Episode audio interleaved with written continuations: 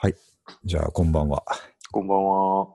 えっ、と、今日のニューナカのストーリーズはゲスト会で、えー僕の友達のドラムをやっている人をお呼びしてですね、えっ、と、一般人ならみんなが気になるドラムのあれこれですね。を、えっ、と、ちょっといろいろ聞いてみたいと思います。えっ、と、宮崎在住の藤川くんです。こんばんは。こんばんは。よろしくお願いします。はい。まあ、なんで宮崎在住の藤川君を呼んでるかというと、僕が何年か前に仕事で宮崎にいたからですね。そうですね。はい。で、同じ職場の、えーバンドマンの藤川君と、まあ、いろいろ音楽の話を当時からしていたので、で、結構、あの、本気でドラムをやってる方なので、呼んで話す。本気じゃないんですか？本気、本気だろまあ、叩いてる瞬間はまあ本気かもしれないですけどね。うん、なんでいろいろ面白い話ができるかなと思ってお呼びしました。で、えっと、ね、藤川くんが事前にドラムあれこれのですね、トピックを送ってくれているので、そはい。れに沿っていきたいと思うんですけど、やっぱあの機材面の話と、そのやっぱライブで活躍するドラマーとしてのちょっとした小話的なのに分けて書いてくれてるので、やっぱね、あの機材の方から これ、需要あるんですかね？これ、あドラムの機材めちゃくちゃあると思うよ。いや、でもこれ意外と、あの、これ藤川君も書いてくれてるんだけど、はい。あの、一般の人がね、僕も含め一般の人がドラムに持つイメージって、あ、これから最初に行こうかな。あの、あいつらなんで手足別々に動くんだっていう話だよね。あ、これよくあるやつですね。うん。これトピックにも書いてくれていて、はいはい。だけどこれ大いなる誤解として書いてくれてるんだけども、大いなる誤解、手足バラバラに動くのすごいですね、と言われることについて、うん。これ何が誤解なんですか？まあ、これ、あれですよね。まあ、よく、あのー趣味何ですかっていうので、ドラム叩いてますっていう話をすると、うん。まあ、すごいですねと。うん。それ手足バラバラなんで私できませんとうん。いうような話をよく聞くんですけれども、言うよし、言うよね。違う。俺も思う。でもこう全然バラバラじゃ実はないっていうのがあって、例えばその野球とかでバット振るときとかって、うん。結局手足って全然違う、全部全然違う動きしてるんですよね。右手あがー、右手も左手も一応バットは持ってるんですけど、うん。左手は全然こう、バットの下の方を持ってグイッと動かしたりとか、で、あ足は足で、あの、ボールを引きつけたりだとかって全然違う動きしてるんですよね。なるほどね。って考えると、うんじゃあ全、バラバラじゃなくて、で、人間の体ってその、腰で全部つながってる。んですよね。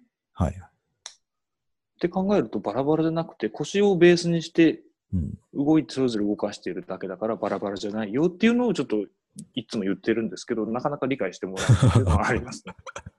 車の運転とかもよくああ、そっか。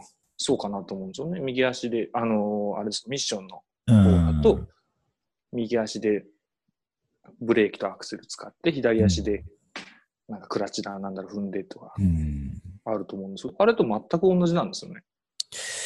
まあそうだよね。そう言われるとそうなんだけど、なんで難しいと思うかっていうと、それが、なんていうか短いタームに詰め込まれてるからじゃないかな。その、車とかだと、うんうん。まあ、アクセルをずっと踏んで走ってて、じゃあなんかギアを変えるときにガチャガチャっとやるっていう感じだから、はいはいはまあまだなんとかその瞬間はできるんだけど、ドラムってまあずーっとそれをやってるわけじゃん。別々に動いてるい。から。ああ、確かにね。そういうこと。うーん。あれ、あれってどうやって練習するの？最初俺もあのドラムとかやりたくなって練習はいはいし始めた時に、やっぱ一番最初困ったのはその手と足が一緒に動いちゃうみたいな。で、あの、8の時はいいんですよ。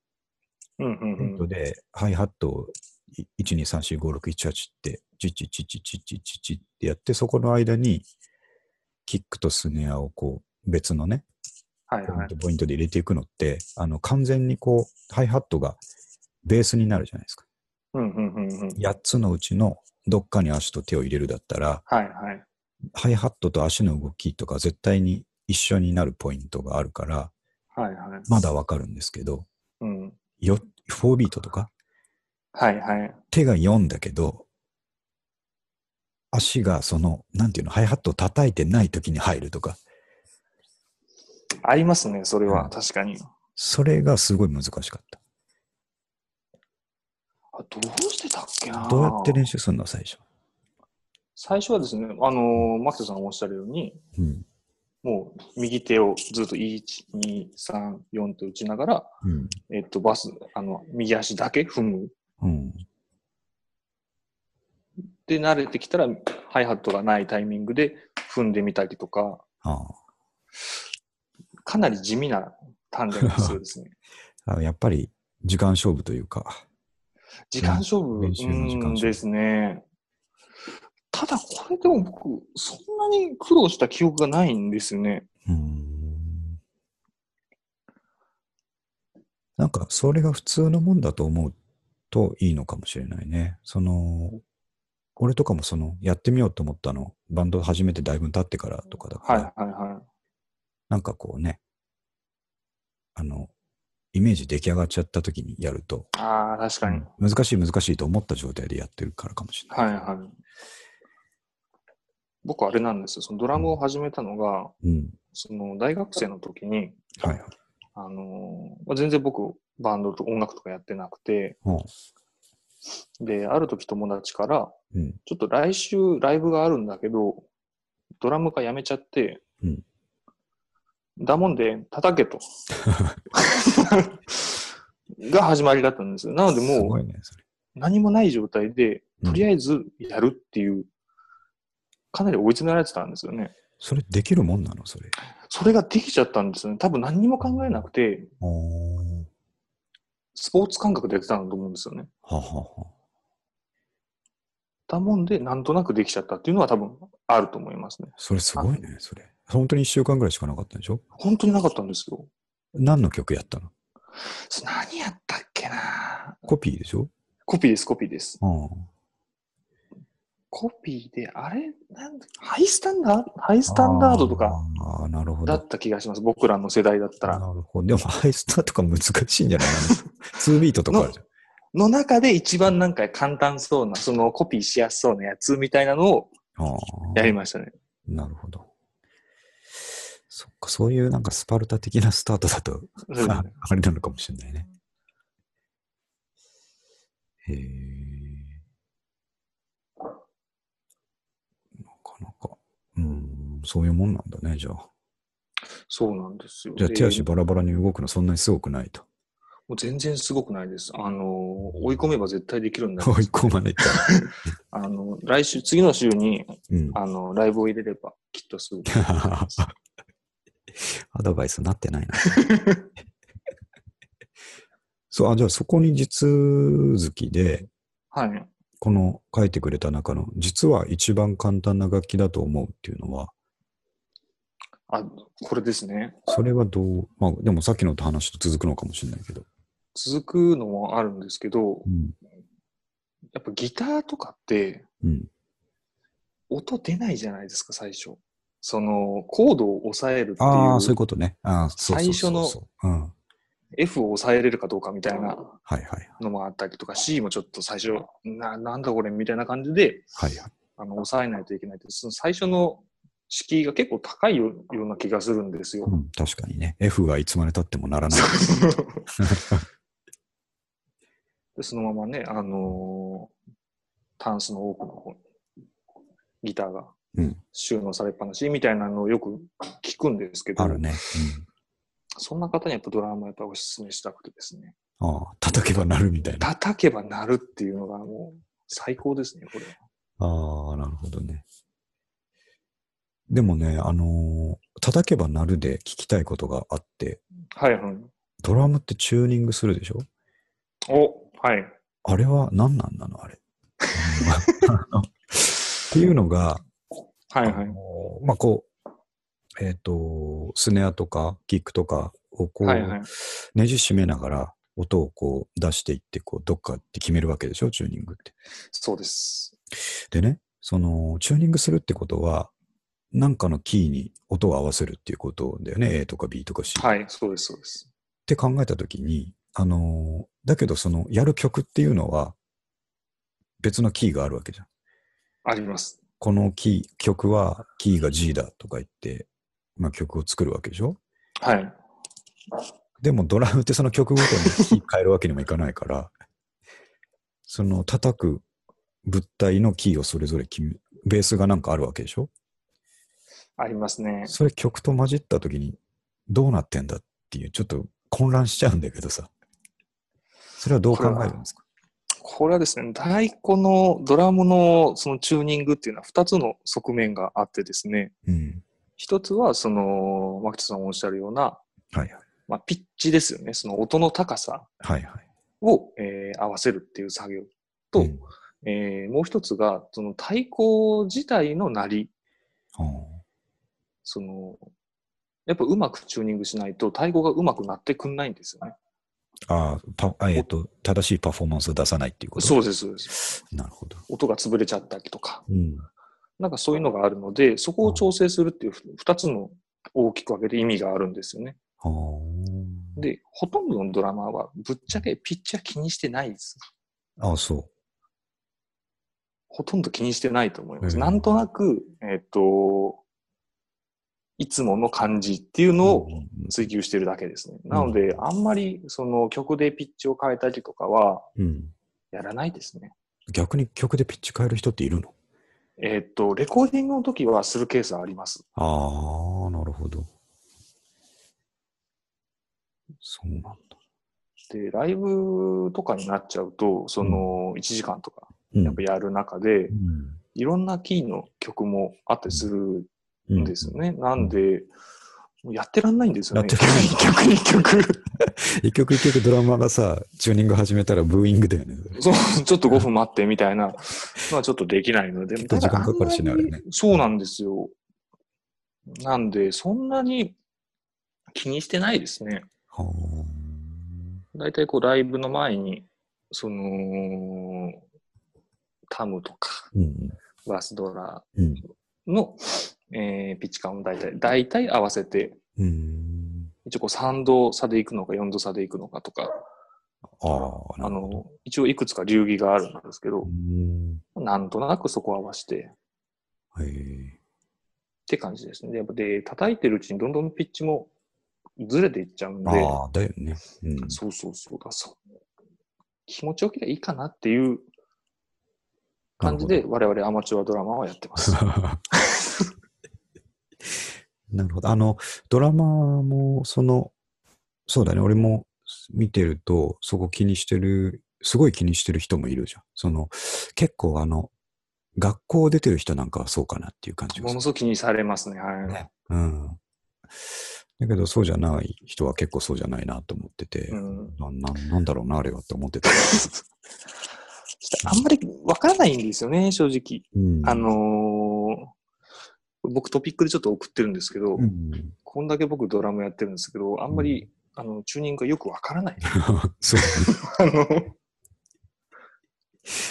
ギターとかはね、もうここに合わせるって決まってるから、う。ん、はっきりしたもんがあるけど。で、また表と、うん。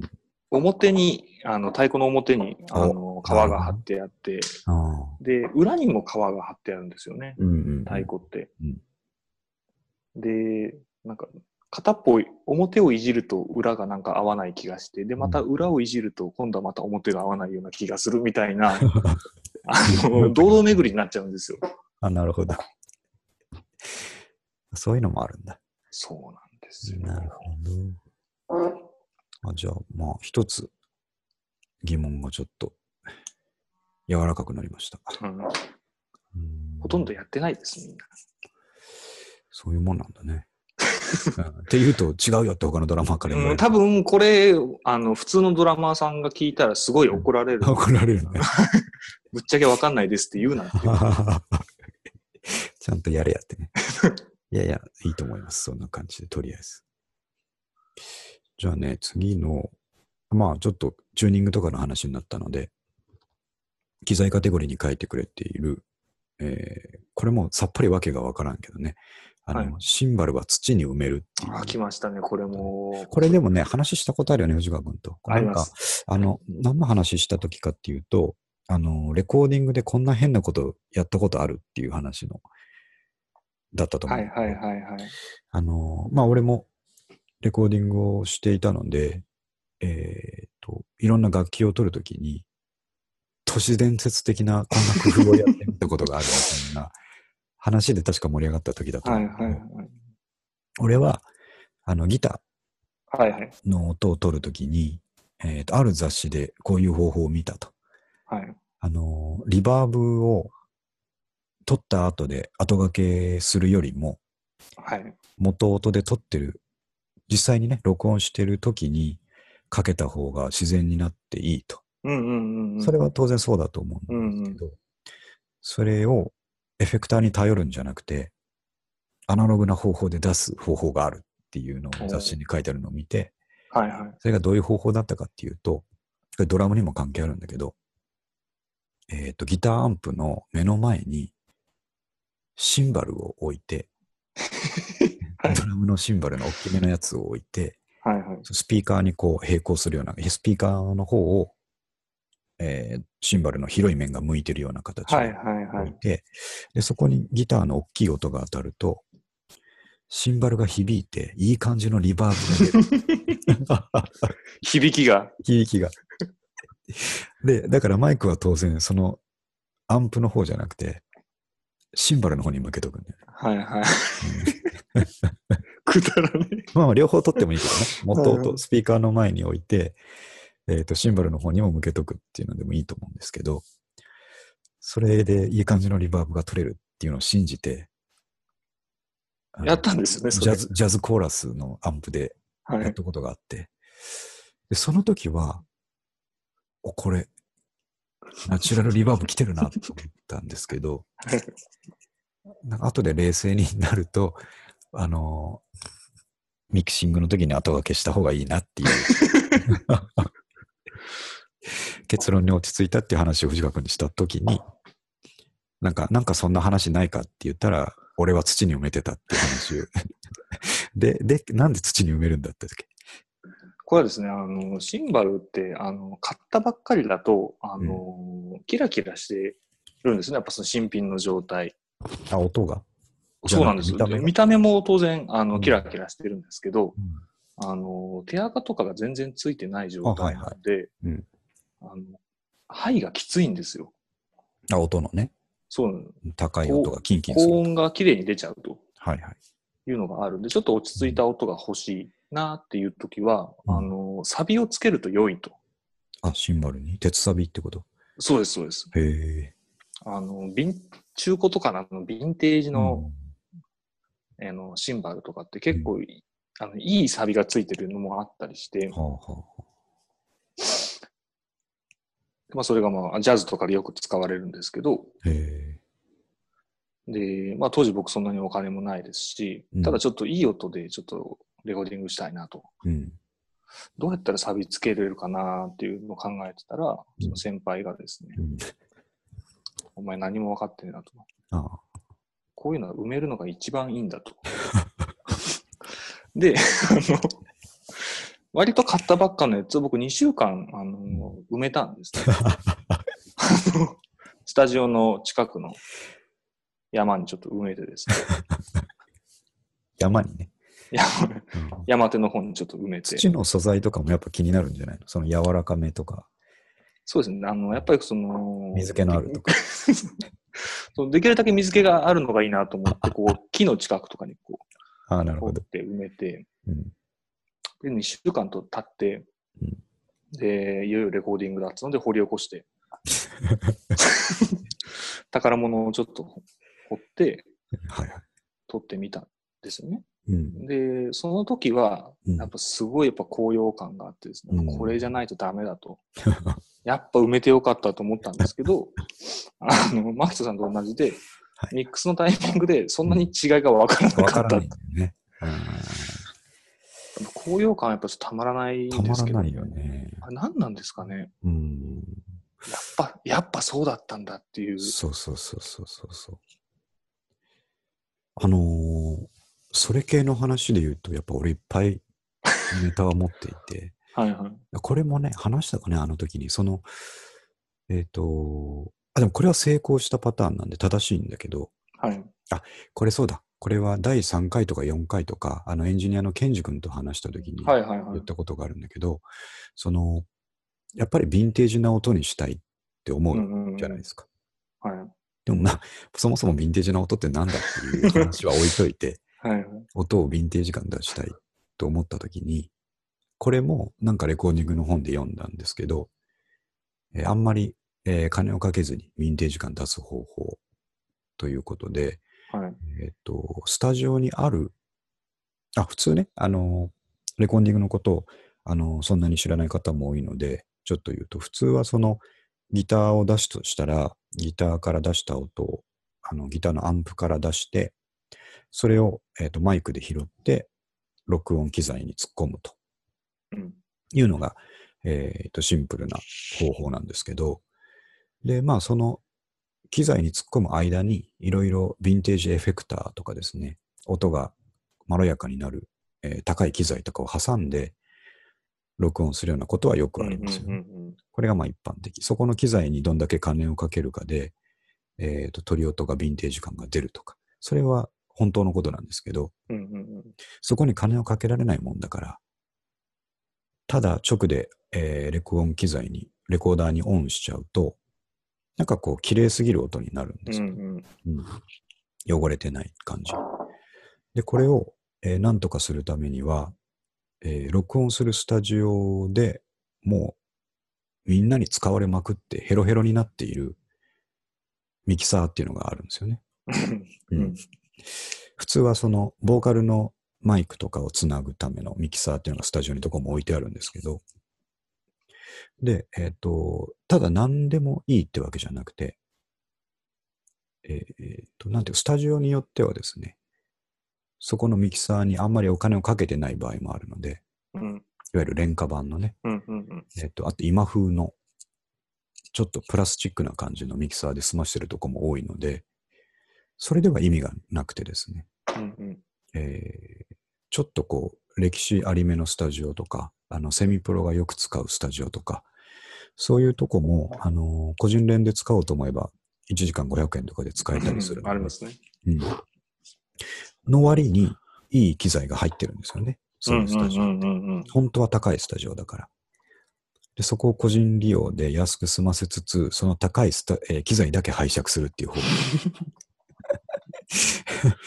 だからギター取るときも、そのさっき言った、えーと、アンプからレコーダー直じゃなくて、アンプに置いたマイクからレコーダー直じゃなくて、その間に一回その、えー高いミキサー、当然タダで使えるんですかね。スタジオ代に含まれてるから、その、えー経年劣化したヴィンテージミキサーを通せば、音がちょっと汚れていい感じになるとはいはいはい。いう方法を耳にして、でもね、僕はそれを実際やって、本当にちょっと良かったんですよね。うん。うんそりゃそうでしょうね。なんか。そうそうそう。あの、要は高い機材通してるうわけだから。んうんうん。ちょっとお安く使ってる感じですもんね。うん。そういうのは成功例としてあるんですけど、うんうん。まあ、他にいろいろ失敗例がいっぱいあるんで。そっか、ドラムのレコーディングで言うと、はい。ジカ君はその、レコーディングの方には何かこだわりはあるんですか？それとももう任せっきり？エンジニアさんに？ああ、微妙ですね。まあうん、基本はお任せですね。ここだけは譲れないみたいなのある。マイクの位置をこうしてくれとか、ここのドラムにはこのマイク使ってくれとか。ああ、もう全くないですね。あの、うんただこう取れた、なんかざざっくりこうリッチな音が欲しいとか、うん。ちょっとヴィンテージな音が欲しいのだけ伝えて、なるほどね。あとはもうお任せですね。はあで、その中でなんかドラムに、あのーミュートっていうんですけど、あのータオルとかかけたりとうか、んうんああでもねえ、こうでもねえとか言いながら、マイキングじ変えたりとかしてはやってますね。なるほどね。まあエンジニアに、エンジニアにとっては多分、あんまりうるさく言われてもあれなんで、そういう人の方が やりやすいかもしれないけど。そうなんですよ。ちょっと僕、あの、ちょっとレコーディングの手伝いとかもしてた時があって、はい。その時にやっぱり任せてくれるっていいなっていうのを思思ってたんですよね。なんか撮りながら、うんやっぱりちょっとマイキングがってなると全部撮り直しとかになっちゃうんで、そうだようん、それはそれで辛いものがありましたね。うん。なるほどね。じゃあ土に埋めたぐらい土に埋めたぐらいですかね。それ以来は、それ以降は土に埋めてないの？あもうやめましたね。一回でやめた？一回きりでした、ね。なるほあと何かな？あの、ドラムにつけるど。ヘッドの皮を。一回鍋で茹でたことは、茹でたことはあります やってるじゃん、やそういうこと。そっちの方が伸びていいみたいな。ああ、はい。なんかベースの弦とかもなんかありますよね。その一回、うんあの、茹でた方がいいとか。聞いたことあるけど、実際やった人聞いたことないな。それ それなんかヘッドにもなんか当てはまるんじゃないかっていうのをヘヘッドが入る鍋とかあんの あの、なぜかあったんですよ。その大学の部室みたいなところに大きいのが。寸胴みたいな全道みたいな。ああ、そうですか点で、点でダメでしたね。うん。ダメだと思うな。それ、傷むだけだと思ただデロデロになってただけです。う。なるほどね。じゃあちょっと、えっ、と、機材から少し離れて、はいはい。書いてくれたドラマはちょっと小話系。あ、ねちょっとお話系ですね。確かにそうだろうなっていうことが多いんですけど、はい。これいいね。ドラマ最初の試練。ライブ写真に写らないことになこれは ね。やっぱ映らないよね、ドラマはね。やっぱ、牧田さんの周りでもそんな感じですか、いや、みんなそうだな。今日、あの、藤川君に送ってもらった、あの、はいはい藤川君がやってるバンドの、えっ、と、YouTube の動画。はい。これね、後でまたホームページ貼っとこうと思うんですけど、これ見て、あの、この人と今日話してますってね、言おうと思って貼ろうと思ってんだけど、なかなかはい藤川君が見えない。これは本当に試練ですね、最初の。なるほど。映らない。本当に映らないですね。うんで、うん、どうぞ。あの、うっすら映ってるだけだったらまだいいんですけど、うん。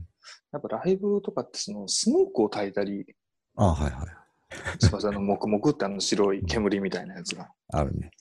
あれ焚いちゃうともうドラムすら見えないんですよ、ね。もう、いないっていう。あなるほど。で、最近あれですよ、その、ちょっと昔とは時代が変わって、あの、うんカメラマンの方がうん。ね、あの、気軽に、あの、ステージの写真あ撮ったりとか、はいはい。あの動画撮ってくれたりとかっていうのも、うん。あるにはあるんですけど、それでもやっぱり映らないですね。映らない。なかなかね。そうですね。うん。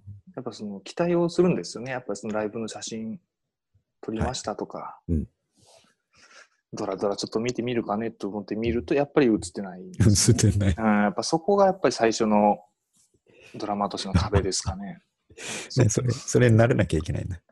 それもう受け入れるしかないですね、これはもう。そうだよね。あの、絶対、やっぱ一番多いというか、4人以上の編成がバンドはどうしても多いから、うんうん。3ピースならね、間に、間がまだ違うんでしょうけどね。入ってくるからよく見えるんだろうけど、やっぱ4人になると絶対に真ん中にね、ボーカル、ギターボーカルが来るから、真正面から見るとまず見えないっていう。まず見えないですね。で、こうやっぱプレイ、実際こうライブやってても、うん。お客さんが全く見てないっていうのがもう分かっちゃうんですよね。いいんだけど、いいんだけどっていううんところですけど、僕はまだちょっと、あのー完璧に克服はできてない。まだどっかに引っかかりが。まだちょっとどっかに引っかかりありますね。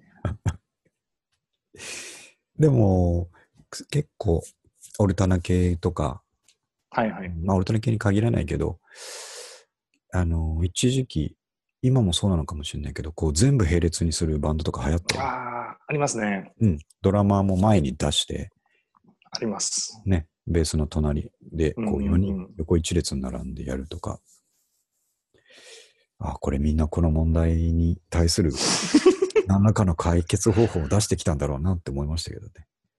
いや、本当にその手があったかと思いました、僕はそれ、あれを見たときに。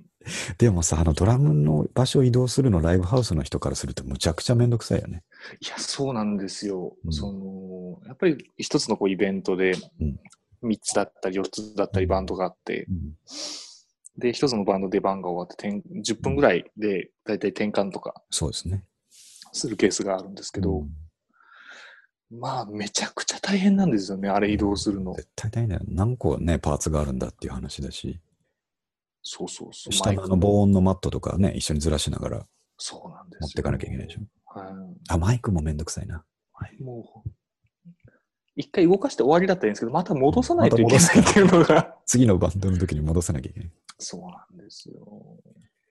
でこうライブハウスによっては、あの、転転換の間とかで、あの、ステージをこう隠さないライブハウスとかも結構多いじゃないですか。いや、そっちの方が多いよね。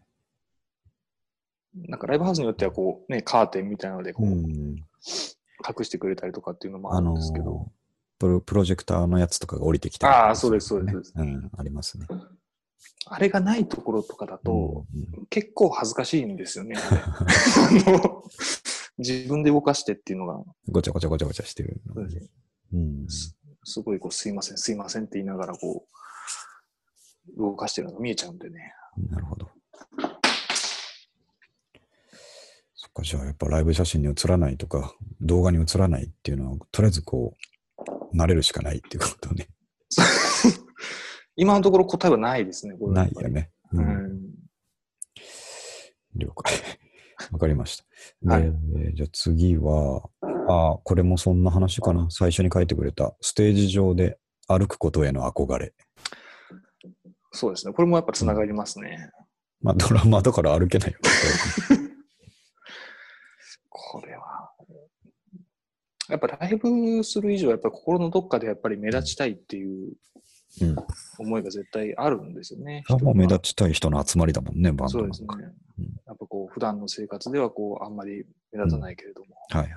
俺は本当はできるんだと。本当バンドやってんだぜと、ライブドラム叩いてんだぜというね。なんですけど、うんで、やっぱこう、後ろで見てて、こう、後ろでこう、ドラム叩きながら、うん。ステージを見渡すと、やっぱりみんな好きなようにやっぱ歩いてたりするんですよね。お客さんのとこ行ったりとか。はいはい。で、どんなに盛り上がっても僕、うん。ドラマーは絶対その場は動けないんですよ。で、あんたビートなくなったら終わりだもんね。そう、曲止まっちゃうんですよ。うんなんでこう、イベントとかではもう、によってもう、フロントマンが全部、うん。お客さんの客席行ったりとかも、バンドによってはあるんですけど、うんすごい疎外感ですよ、やっぱり。なんかあの、なんつうのかな、給食食べるの遅くて残ってる感じが出るよね。そうそう、みんな昼休みでね、外に行って、うん。サッカーしてんのにね。そうそう自分だけまだ給食食べてるっていう。そうか、そんな思いをさせてたんだな。そうですね。そこはやっぱ、やっぱ感謝してほしいなって。うん。支えてんだもんね、ずっとね。そうですよ、も まあ、確かにね、歩くことへの憧れって書いてあるけど、歩けないからどうしようもないってことで、この話題は。う。そうなんです。やっぱりでそこで、あの、他の楽器とかにこう手を出したく。なるドラマは多いですね。一回ちょっと前行ってみたいっていうので、ちょっとベースやったりとか。ああ、なるほど。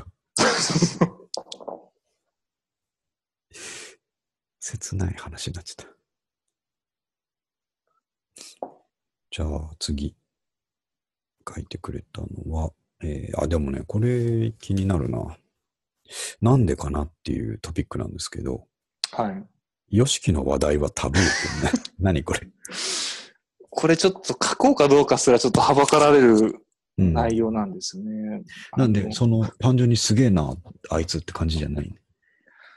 その x ジャパンの YOSHIKI はいはい。は、ほとんど実はドラマーの間で出ないんですよ、これ。僕の周りだけかもしれないんですけど、あ、話題にってこと？そうです。ドラマーとしての、うん。あの、ヨシキについては、うん。全く出ないんですよ。なんでだろうね。その、うん、めちゃくちゃ評価が分かれるんですよ。ああ、そういうこと。俺、俺純とかから見ると、はい。あの、すげえとしか思えないね。バスドラずっと、ツーバスだよね。ツーバスドロロロって叩きながら、むちゃくちゃローリングしてる感じ。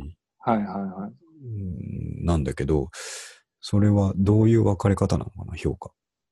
その、テクニックだとか、うんその、本当にドラマのうん技術だとか、うん。そういうとこを見ると、いや、評価しないっていうドラマーも結構いるんですよ。うん、あの、ヨシキの、ヨシキじゃない、えっと、深夜の方がうまいと。ああ、ルナシーの。ルナシーの深夜の方がうん絶対うまいとか、うん。そういう風にどうしてもなっちゃうんですよ。特にこの、その、この世代のビジュアル系とかって、うん結構、あの、好みがはっきり分かれると、ころではあるんで、なるほど。まあ、僕はあんまりって感じですね。だからテクニック方面で見るとそうだけど、まあ、やっぱその生き方とか、そうそうそうそう。そういう方面でいくと、まあ評価せざるを得ないと。その、うん、うん、せめぎ合いだよね。多あとやっぱソングライティングとか、その、分うんピアノとか、あそうだね。うん。そっちとしては僕は本当にすごいと思うんですよね。総合芸術だもんね、あの人一人でね。そこは本当すごいと思うんですけど、別にドラムじゃなくてもいいんじゃないかなとは思いますね。ああ、なるほどね。ちょっとこれまた、これ聞いてるドラマの方は、多分物議を醸す。かもしれない。いや、でもまあテクニカルな面とね、あーっていう話はなんとなくまあわかるかなっていう気がしますね。うん、かっこいいんですよ、本当に。うんかっこいいよね。うん、ぶっちぎりで。なるほど。あ、あとこれもいいですね。えっ、と、重要なのは続けることではなくやめないこと。これは多分いい話。うん、いい話だね。うん。で、結構、あの、あれですよ、バンドとかって、うんやっぱり私生活とかがうん。忙しくなってきたりとか、うん。まあまあ仕事だとか、あとね、プライベートのこととかもうん。忙しくなってくると、やっぱりその頻度が落ちてきたりとか、ライブ。とかプレイする時間が短くなったりとか、単純にこう、年取っていくっていうことも、そうそううん、含め。もうよくあ、あのーで、もうやらなくなっちゃう人がすごくやっぱ多いんですよね。うんうんで、それ自体は全然構わないと思うんですけどう、んあのー別に無理して続けることはないうん。と思うんですよね。うん。ただでもなんとなくその、俺はもうやめたって思わなければ、うん。もうそれでいいのかなと思ってて、うんなんかちょっと変な話になっちゃうな。うーんいやいや、そうだね。いや、そう思いますよ。いや、俺はもうやめるって、うん。あの、言わなければ別にやめたことにはならないんですよね。うん。なんめ、うん、そうだね。無理にこう、区切りをつける必要があるのかっていう、そうそうそう。うん、ことですよね。これ結構昔悩んでてですね、うん。やっぱその仕事とか、あのーやり出して、うん。そっちの方もまあまあ、楽し仕事も楽しいし、うん。プライベートも楽しいしっていうので、別に音楽する必要ないんじゃないかっていうのを、うん。すごく考えてた時期があってですね。うん。でもそこでなんか先輩とかに言われたのが、別に、あの、やめなきゃいいだけじゃんっていう、うん。あの無理して続けることもないし、うん。あの、スパッとやめることもねえぞと。うん。とりあえずやめないっていうことだけ決めとけば、やりたくなったらまたやるしと。うん。っていうので、あのーそれで僕ずっと続けて、続けてるというか、あの、やめてないんですよね。うん。音楽自体は。で、それで結構、あのー楽しいこともいっぱいあるし、うん。あのー続けて、なんかこう、ず、やめないことでいろいろ見えてくることもあるじゃないですか、10年ぐらいいやいや、そう、そ見てるとう。い、いこと言うな。うん、そうですよ。別にそんなにうまくなくても、うん。結これ大事なことなんじゃないかなって最近思いますね。別に何につけてもそうだと思うんですけうんどね。。いや、ほんとそうなんですよ。うんそう、俺も実感としてよくわかりますよね、それはね。うんだから、今これを続けなきゃいけないと思ってるんですよね。あの、このポッドキャスト。ここのポッドキャスト。いや、これはすごくいいことだと思います、このポッドキャストは。そう、藤川くんはずっと聞いてくれてるからね、すごくありがたいんですけど。これ、先週かなんかかな、あのー ATM の話あったじゃないですか。あ暗証番号の話。はあの、暗証番号の話。いはい。あれ、僕も全く同じことを考えていて、いや、だから、藤川くんもいつも仕事の効率化を考えなきゃいけない立場でしょ？はい。だとみんな思うと思うんだよね。あれに関しては。あれは確かにそうだなと思って、で、あのー三上さんのあの名推理ですよね。うん、すごかったよね。あれはすすごいなと、膝を叩きましたもんね、僕は。うんなるほど、そういうことかと。そうそうそう。三上くんもやっぱあのウェブとかね、システムとかやってるから、ああいうのがパッとこう、観点として出てくるんだと思うけど、あれすごかったよね。本当なんか、推理番組を見てるような感じでした。あ、確かにそうかも。そうあとね、もう一個褒めてほしいのは、俺の Google 力だね。Google 力。あれの答え見つけるのってなかなか大変だったからね。ATM 暗証番号間違いぐらいじゃ、あれにたどり着かないからね。それどうやって検索したんですか、それ？いや、でもね、さっき言ったように ATM 暗証番号間違いまでだと、あの、間違った時はどうすればいいですか？みたいな Q&A しかいっぱい出てこない。はいはいはい、は頭のズバーンと。い。はい。で、なんで1回目で教えてくれないんですか？みたいなことは出てこないんだよね。当然はい検はいはい索結果。はい。上位の中には。うんうん。で、なんかキーワードをさらに突っ込んで、えっ、と、途中でとかね。ATM 暗証番号2回目途中でとかなんか、ちょっと引っかかりそうなキーワードを入れてったら、あの Q&A のサイトが見つかって、はいはい。あ、こういうことだったんだってはっきり分かったっていう、その三上くんの推理もすごかったんだけど、はい。そこから正解を探してきた俺のググり力っていうのもちょっとね、これもう現代社会を生き抜く必須スキルですね。そう、検索力ってやつね、検索力。うん。でも最近本当に富に思いますよ。なんか調べようと思ったら、ちょっとひねくれたことを調べようと思ったら、あのーさっき言ったようなメジャーキーワードだけだと絶対出てこない。出てこないですね。うん。でね、あのー日本人は、はい。えっと、これなんかで読んだんだけど、キーワードで検索する癖がついてるので、うんうん。だから単語に区切って検索してはいはいはいいくよ。ね。でも、あのー外人さんとかはもっと自然言語で検索する。これをするにはどうしたらいいのはいはいはい。うん。で、まあ最近の、ね、Google のエンジンとかそんなん余裕で解析してくるので、ちゃんとした答えにそれでたどり着くって。ほう。そういう違いがね、日本人とあるっていうのをなんかで見たことありますね。やっぱその言葉の文節の区切り方とかがやっぱ違うからですかね。うん、そうだと思うな。ほう。そう。あ、何の話？そうだそうだ。続けるのが大事だ。話。うん、いや、それ本当にそう思いますね。三上くんなんか、あのー昔、はい。えっ、と、古着屋さんだから、はいはいはい。365日違う T シャツを着るブログっていうのやってたの。あ、それなんか聞いたことあります。うん、そう、やってたんだよ、昔。で、もう、あれ、むちゃくちゃ大変だったと思うんだけど、まあ、本人も大変だったって言ってたけど、だんだん嫌になってくるんだよね、ああいうことやるのも。最初はね、いいんですけどね。そうそうそうそう。もう多分何十日かぐらいできつくなってきてる。でも、すげえやり通してて、最終的になんか700日とかその辺までやってたと思うんだけど、はいはいはい。あれ途中で、あの、イタリアから、あーケーブルテレビ番組かなんかが取材に来たりして、日本にすげえのがいるぞ日本に。そう、やべえやつがいるって言ったりとかして、あとなんか T シャツ関係の、あの、イベントとか、はいはいはい。呼ばれたりとか、どんなに、あのー細かいことでも続けてるとなんかあるんだよね。いや、でも本当そうですね。うん。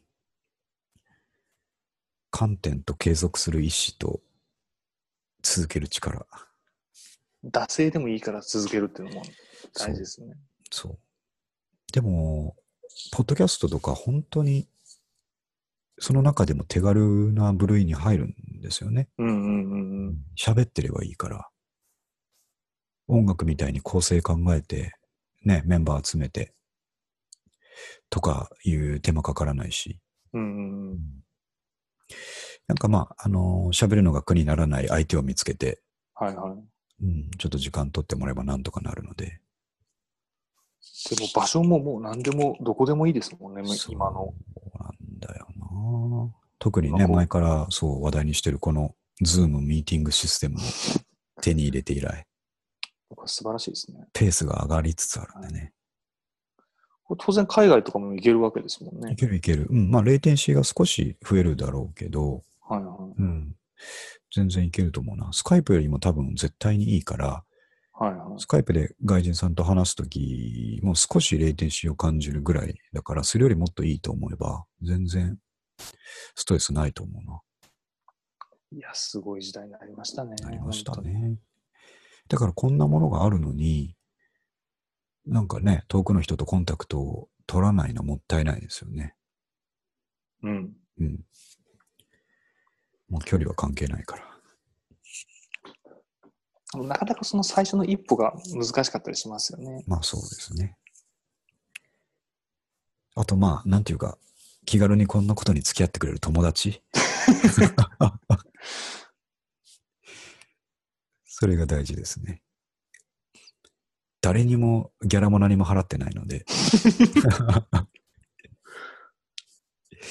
いつかね、こう、あの、さっき言ったように続けて何かいいことがあったときは、はい。ちゃんと今まで出てくれたゲストの皆さんにも還元しようと思ってますけど、今のところシステム代で代さえペイされてない状態なんでね。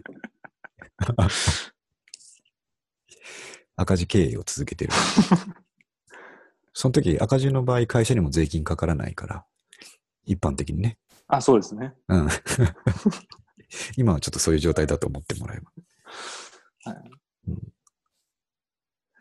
そう、おっしゃる通り続けることは大事で、うんうんやめなければいいっていうのは、その通りだと思いますね。うん今また YouTube とかね、いろいろありますからね。で、そう。どこで火がつくかわかんないし。あ、そうだね。バンドで言うとそうだね。うーん。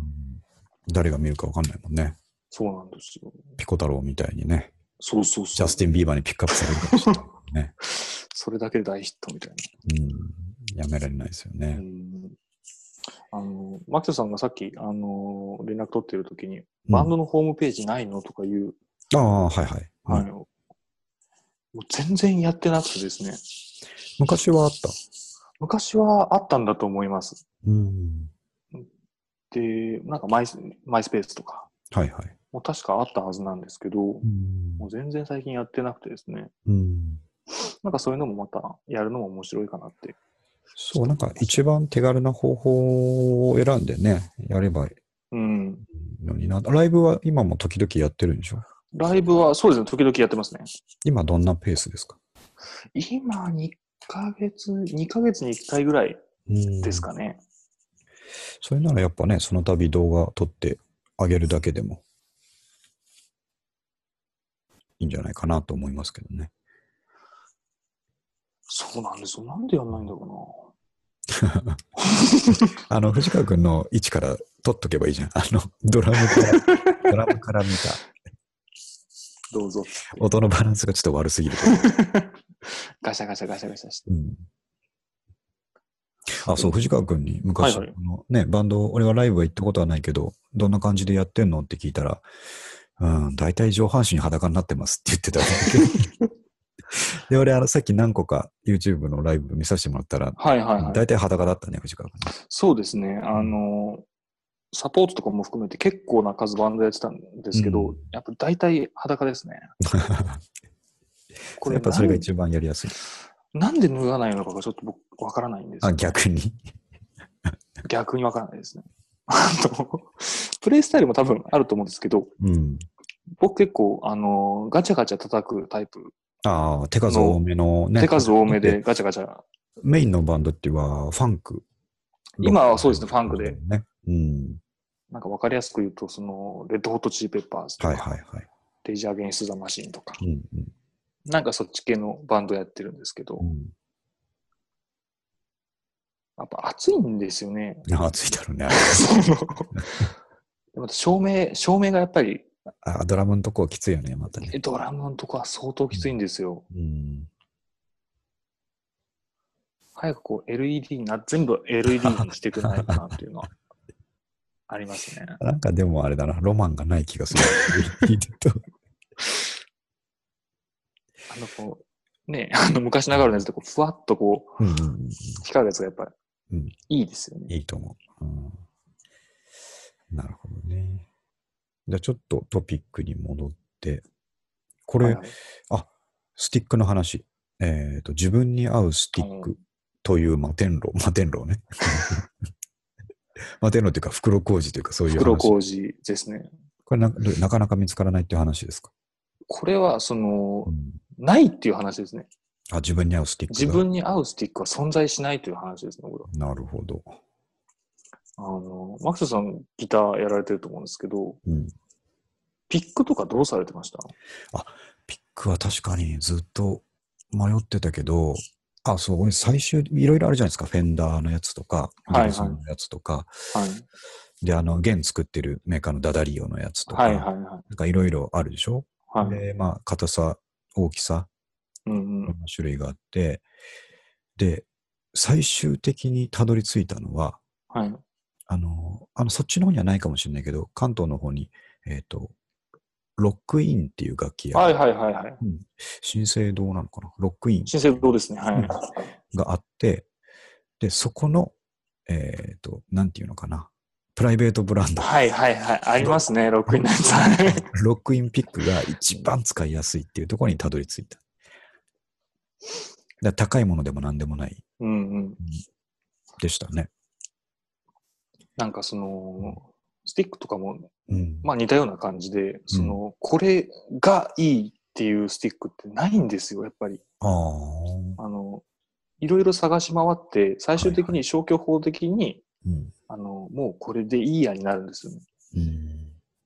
本当にその、切りが、ものすごい数のスティックの種類が、うん。木の素材とかね。そうです、そうです。うん種類も、ヒッコリー、うんメイプル、メイプルみたいな。オーク、ああ。などなどなるほど。があって、あと長さとうん。太さと、うん。あとの先端についてる、あの、チップってああ、いうチップ。うん。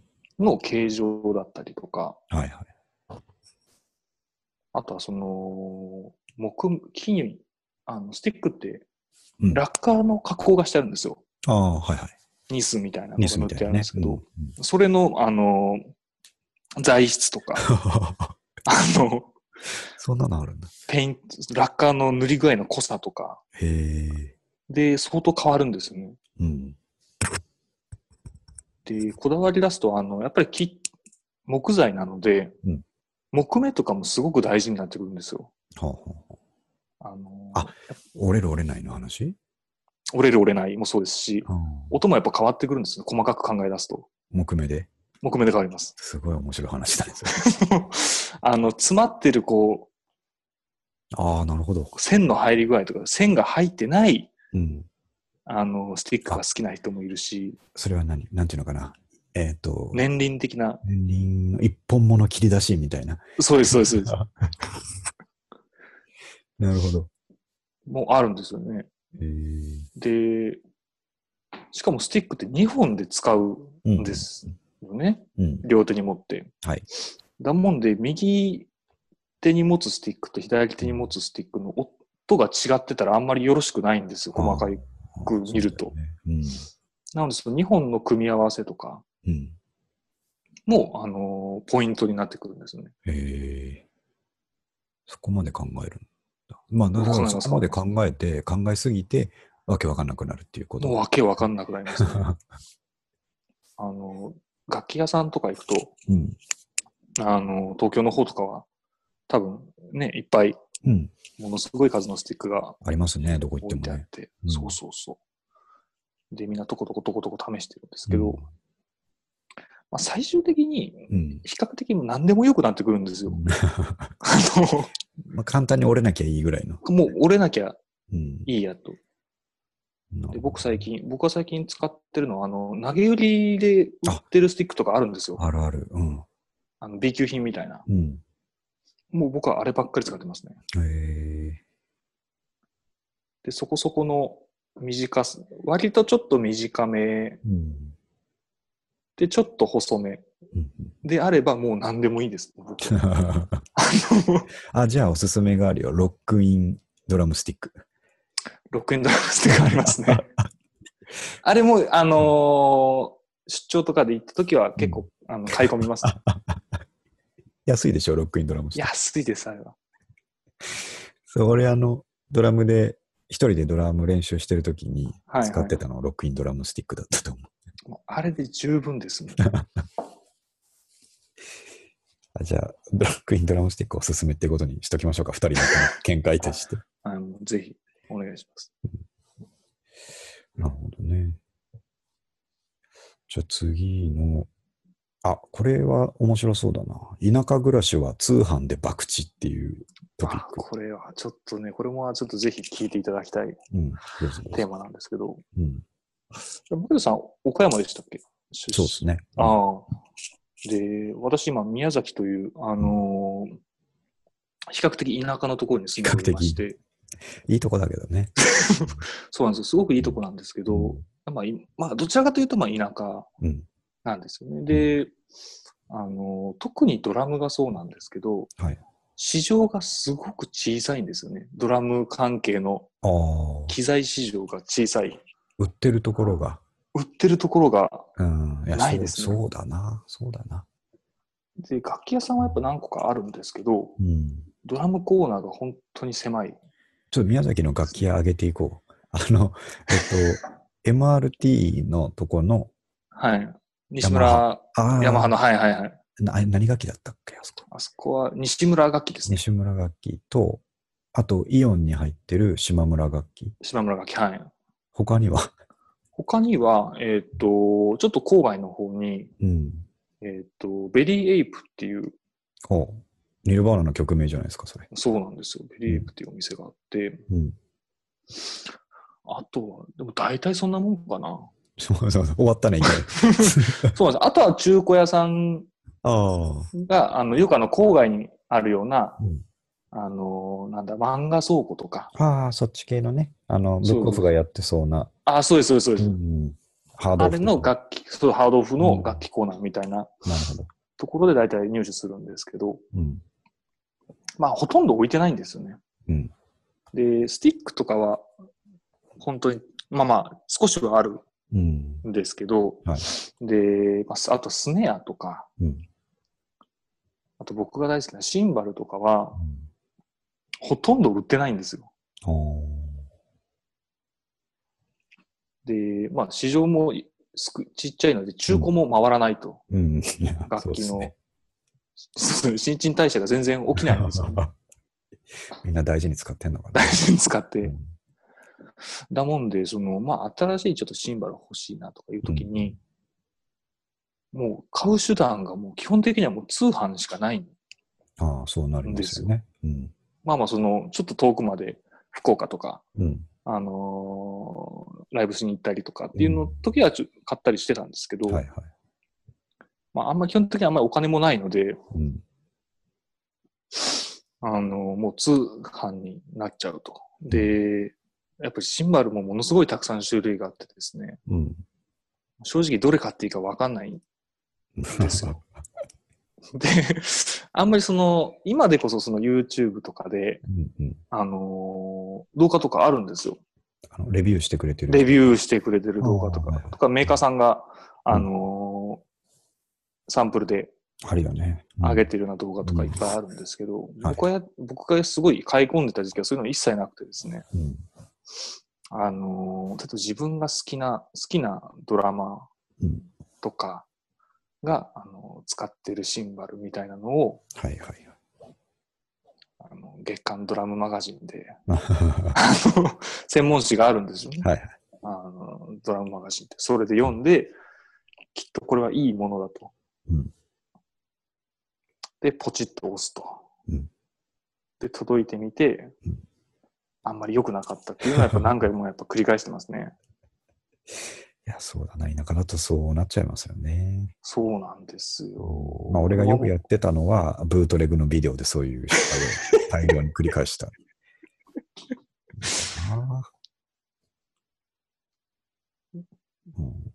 もやっぱその情報がなかった時ってその想像力たくましいじゃないですか。たくましい。すごいのが来るぞって思うよね。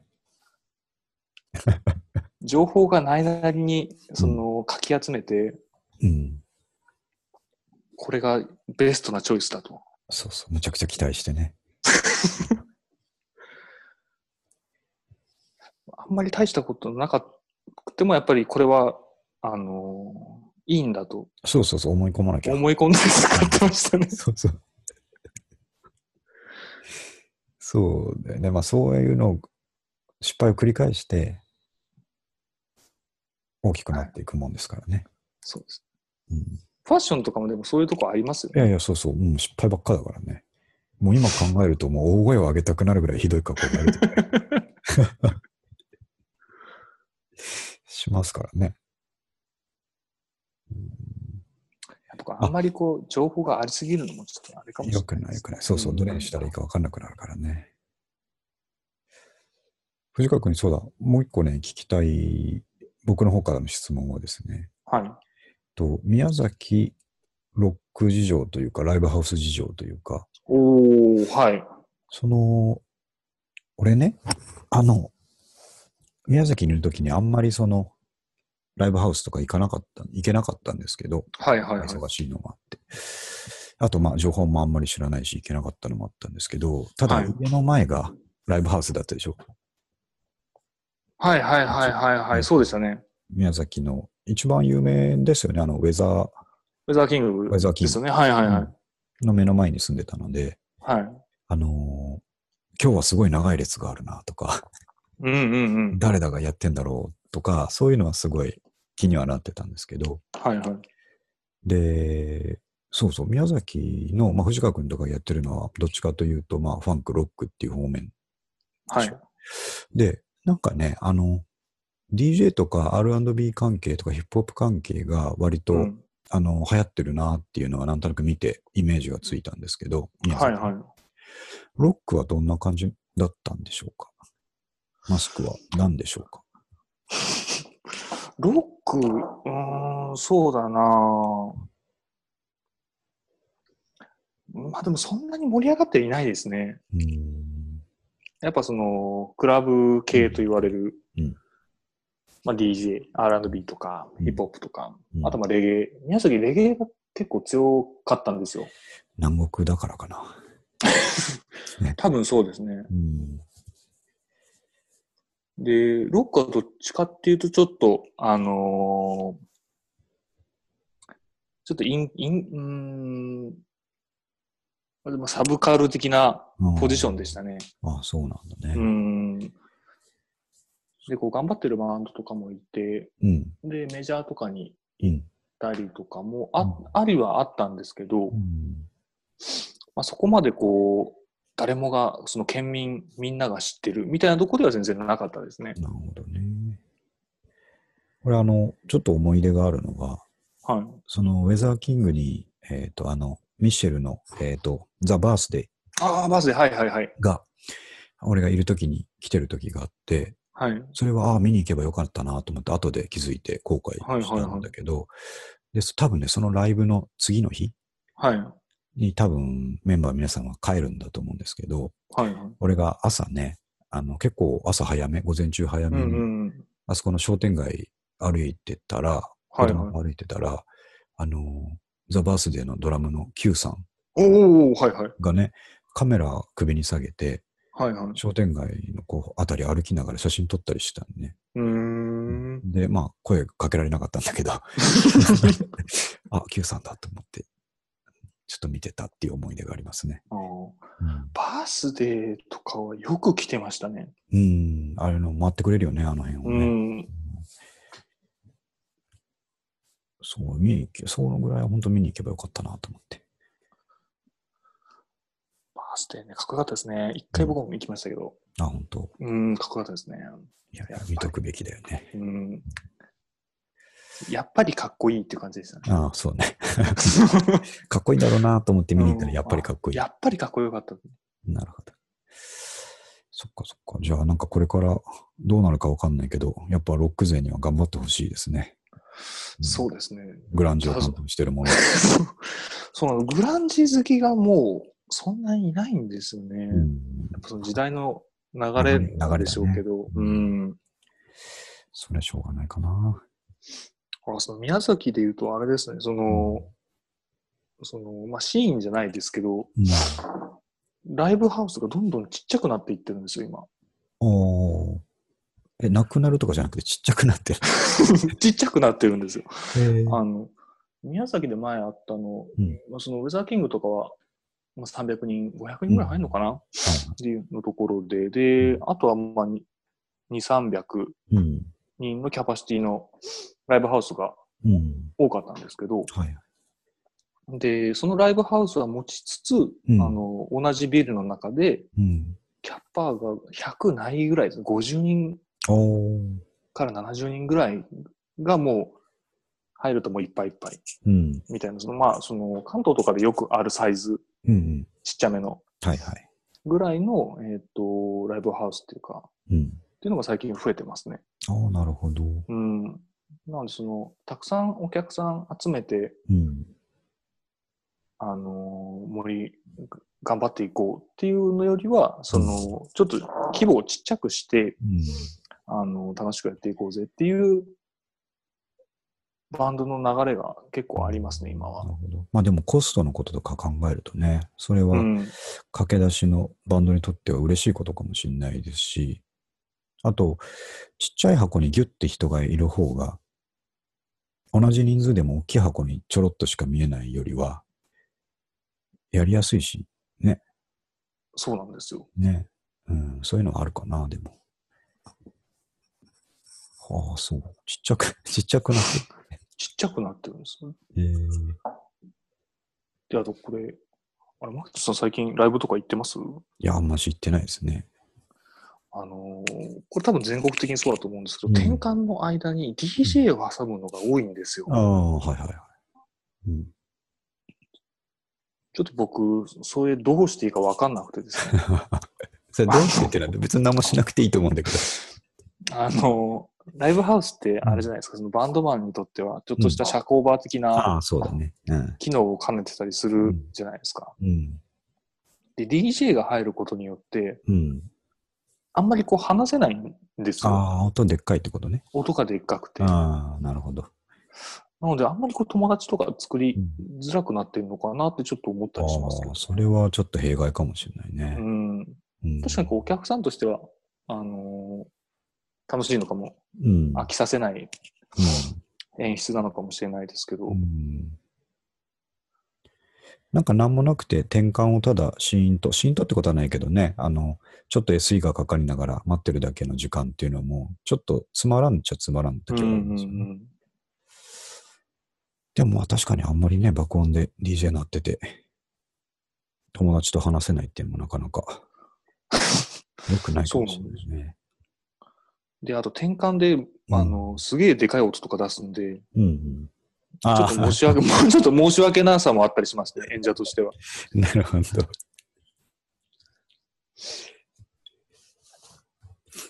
あれか。本、あ、まあまあ、そのストレスも感じる人もいるかもしれないし、下手したら本番の自分たちより音でかかったらどうしようみたいな。うん、音のでかさってやっぱ迫力に直結しますからね。しますね。音がでかいっていうのはもう正義ですか正義ですよね。ら。はい。そのためにライブハウスでやってるんだから。そうそうなるほど。あ、これ藤川君、あと、はい残ってるトピックで、このサウンドハウス OEM 全って何ですか？これ。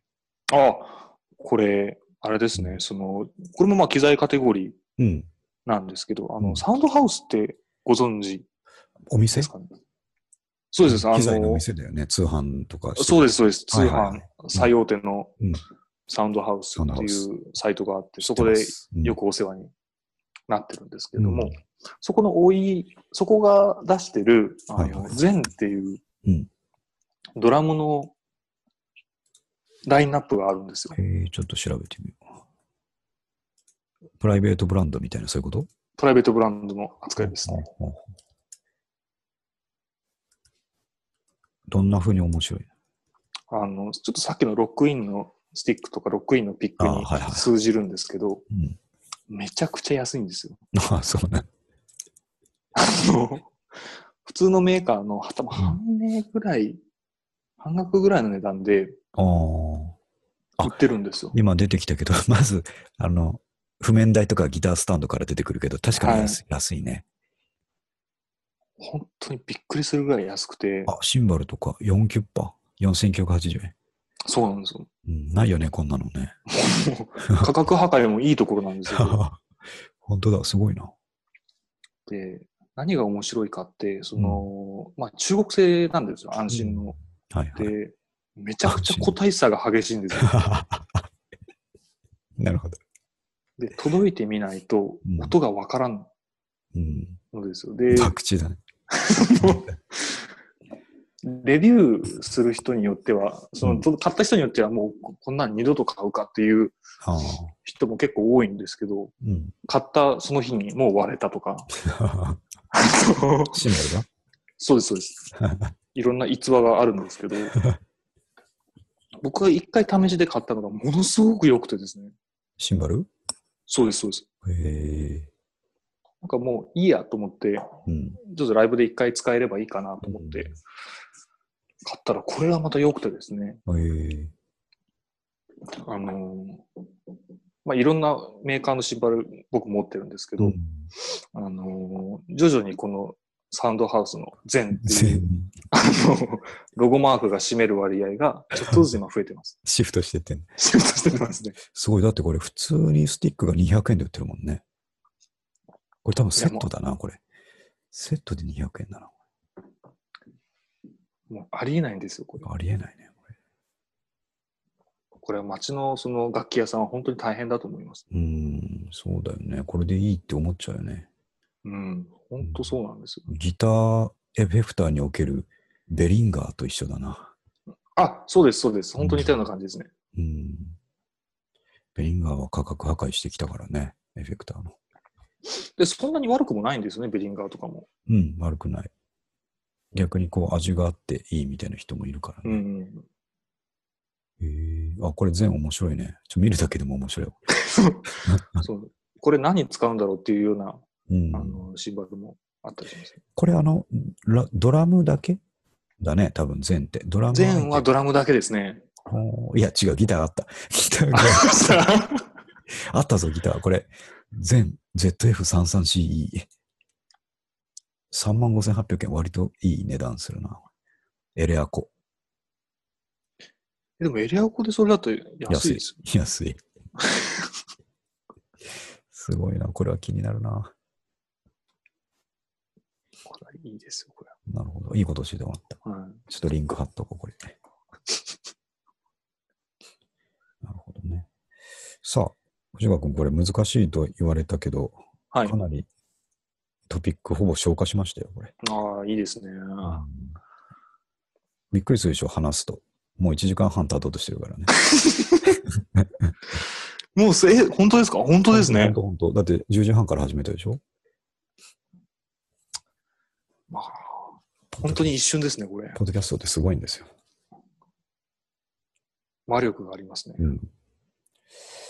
じゃあまあちょっと名残惜しいけど、まあ今回はこのぐらいにしますけど、そうですね。またちょっとネタ溜まったら付き合ってくださいよ。はい、お願いします。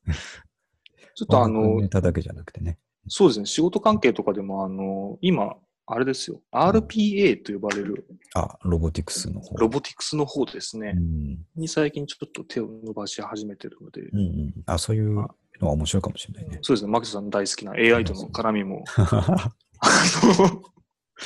あるかもしれないそうだな。うんそうだな。いや、ぜひぜひ。はい。うん。またね、あの、1対1でもいいけど、あの、他の仲間たちもいますんで、その辺と絡めてね、仕事の話しても面白いかもしれないですね。ぜひぜひよろしくお願いします。はい。じゃあ、えっと、藤川くんの直近のライブ予定とかは特にないですか？これはこれ、うん。あのー宮崎なんですよね。全国ネット。そうなの、全国ネットなんですよね。全国ネットの番組なんで。まあ、直近で言うと、うん。2月の24、はいはい。あ、割といいね。来週のうん土曜日ですかね。うん。あの、スケジュールを考えられなくもない。ギリギリのラインですね。